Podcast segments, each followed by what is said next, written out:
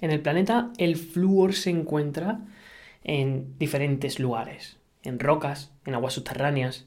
Normalmente es un mineral eh, que no eh, está en demasía en las capas superiores de, la Tierra. Esto hace que el consumo de flúor por diferentes especies sea muy diferente. En concreto, eh, existen plantas y, animales que han evolucionado para utilizar el contenido, un alto contenido de flúor, para eh, su beneficio. Como por ejemplo, hay una rana que se llama rana toro, que vive en América del Norte y que ésta ha utilizado ese flúor para eh, componer una de las capas más externas de su dermis, es decir, de su piel, haciendo que tenga un sabor desagradable e inclusive venenoso para muchos de los depredadores que quieren comérsela. Por lo cual, esta ventaja, utilizada por el flúor en la piel, le sirve para escapar y para, digamos, ser un, individuo más difícil de, de consumir en la naturaleza. Sin embargo, ¿qué ocurre con el flúor en la salud humana? En este capítulo, en este episodio, vamos a hablar sobre el flúor en la salud humana, vamos a hablar sobre alimentos y vías de entrada del flúor, sobre el agua, sobre las caries y toda la polémica que hay acerca de esto, sobre las patologías asociadas que puede haber eh, con el flúor y usos clínicos del flúor. Así que eh, muchas gracias por estar aquí y vamos a ello. Bienvenido a Hackeando la Salud un lugar donde discutimos ciencia y herramientas basadas en ciencia para optimizar la salud y el rendimiento en el día a día. El flúor en la, salud humana es cuanto menos un mineral polémico. Y es que aunque sea el decimotercer elemento más abundante del planeta y supone aproximadamente el 0,08% de, de la corteza terrestre, sí que es cierto que como no está en abundancia, en, digamos, en los nichos donde el ser humano ha vivido durante toda su evolución, es lógico que no demandemos cantidades altas o medias de este mineral para hacer todas las funciones fisiológicas que tiene nuestro cuerpo. Por lo cual se data que dosis baja de flúor no impactan negativamente en la salud. Sin embargo, eh, cuando exceden esos niveles eh, bajos, sí que están asociados con algunas condiciones eh, que pueden resultar perjudiciales para la performance fisiológica humana. Eh, además, el flúor puede entrar en el cuerpo a través de diferentes vías, como por ejemplo el aire, eh, los productos típicos que se usan en el hogar, por ejemplo, dentríficos, algunos productos de limpieza, comida, infusiones.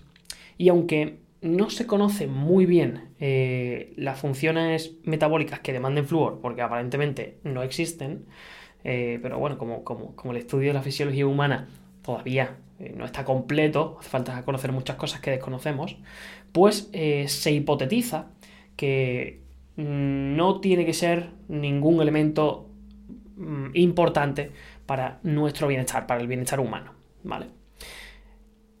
¿De qué forma puede el flúor entrar en nuestro cuerpo? ¿De qué, forma puede entrar en nuestro organismo? Bien, pues lo primero, o la vía de entrada más grande, es el agua, ¿vale? El agua eh, supone una de las, eh, digamos, de los alimentos, entre comillas, que ingerimos en mayor cantidad con niveles de flúor. Después del agua iría, por ejemplo, el té negro, los mariscos, eh, los vegetales de hoja verde y la fruta seca deshidratada, ¿vale? Pero los alimentos en comparación con el agua son muchísimo, muchísimo menor eh, la vía de entrada de flúor que el agua, ¿vale? Y después está los otros que hemos hablado antes, ¿vale? Por, por, a través del aire, por productos de limpieza, vía oral dentríficos. Pero si, si tuviésemos que, posicionarnos sobre qué cosas hacen que entre más flúor en nuestro cuerpo, el agua sería top 1 y después iría todo lo demás. ¿Qué ocurre con el agua? ¿Vale? Y este es un tema realmente eh, polémico, entre comillas podemos llamar, y es que en 1945, eh, a, partir de unos estudios que se hicieron eh, por parte de algunos investigadores en Estados Unidos, se comenzaron a fluorar los suministros de agua comunitaria, ¿vale? Sobre todo en Estados Unidos. ¿Qué significa esto? Pues significa que empezaron a echarle flúor al agua. ¿Para qué? Pues eh, a través de algunas investigaciones se dieron cuenta de que el flúor en el agua prevenía la caries, ¿vale? Y en ese momento la caries era un problema de salud pública, por lo cual lo que hicieron es, eh, a través de la adición de una parte por millón, un ppm, eh, a las aguas comunitarias, lo utilizaron como medida de prevención de la caries. ¿Qué ocurrió? Que fue bastante efectivo. La caries disminuyó muchísimo, por lo cual, eh, tras ver esto, otros 30 naciones más comenzaron a fluorar el agua, ¿vale? A partir de, como decíamos, 1945. Solamente Suecia, Países Bajos, Alemania y Suiza, a, lo largo del tiempo, han dejado de incluir flúor en su agua por algunos posibles riesgos a nivel de salud. Solamente esos cuatro países. Todos los demás eh, contamos con agua eh, fluorada pues, dentro de, nuestro suministro de agua potable, vamos a decirle. Además, eh, por nombrar más productos que, que contengan yodo y que, pueden, y que puedan ser un foco de entrada para, en, nuestro cuerpo, destaco la pasta de dientes, el enjuague bucal, el agua embotellada, algunos suplementos, algunos aditivos, algunos fertilizantes que se utilizan en las plantas, por eso algunas pueden estar contaminadas. Y en concreto también hay otra vía de entrada muy común, que son los fármacos la, fluoxetina, que es un antidepresivo, el enfluorano, que es un anestésico, algunos tipos de antibióticos, algunos tipos de quimioterapéuticos. En fin, hay muchas intervenciones clínicas que como efecto secundario van a propiciar un aumento del flúor en nuestro cuerpo. ¿Es realmente un problema que tengamos niveles de flúor altos?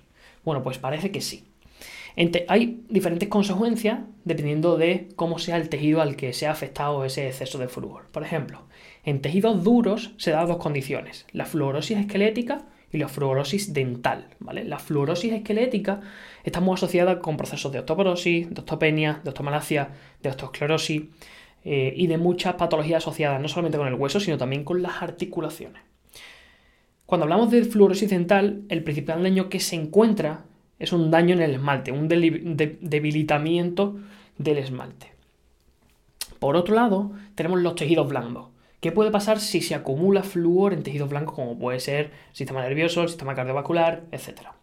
Bien, se ha visto que en el sistema nervioso el flúor es capaz de atravesar la barrera hematoencefálica, que es, digamos, esa estructura que protege a los vasos sanguíneos que, irrigan al cerebro y que evitan que cualquier sustancia pase al tejido más importante, a uno de los tejidos más importantes y más sensibles de nuestro cuerpo, que es el cerebro, obviamente.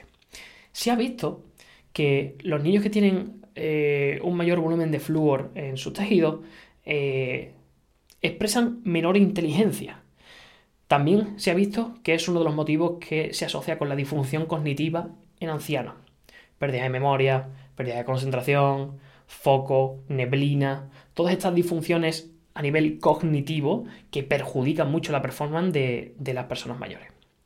También eh, parece encontrarse una mayor acumulación de, calcio intracelular en personas que tienen los niveles de flúor altos, ¿vale? disminuciones de la vitamina A y exotoxicidad, ¿vale? Eh, eh, digamos que es como encontrarse niveles de flúor alto, es como si encontrásemos fallas en, la, comunicación eléctrica que tienen nuestras neuronas, ¿vale?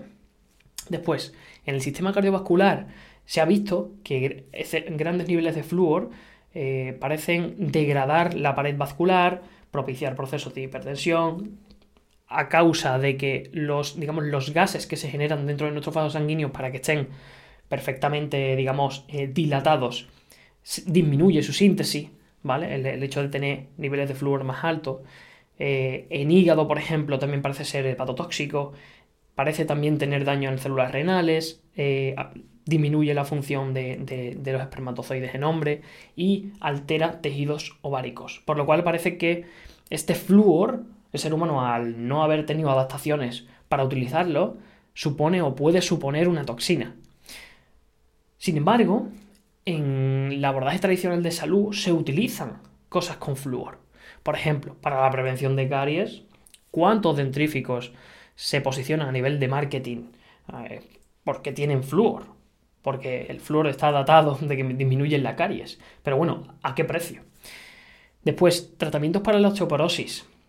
Pero sin embargo, vemos que si el flúor se acumula en huesos, provoca osteoporosis o puede participar en la, aparición de osteoporosis.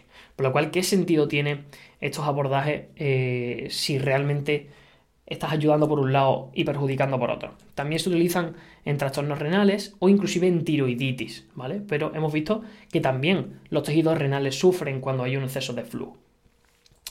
Como conclusión, hay, digamos, eh, diferentes aspectos que podemos hacer en contra del flúor. Lo primero es disminuir su vía de entrada y lo segundo es aumentar los procesos que, eh, digamos que promueven la excreción de flúor.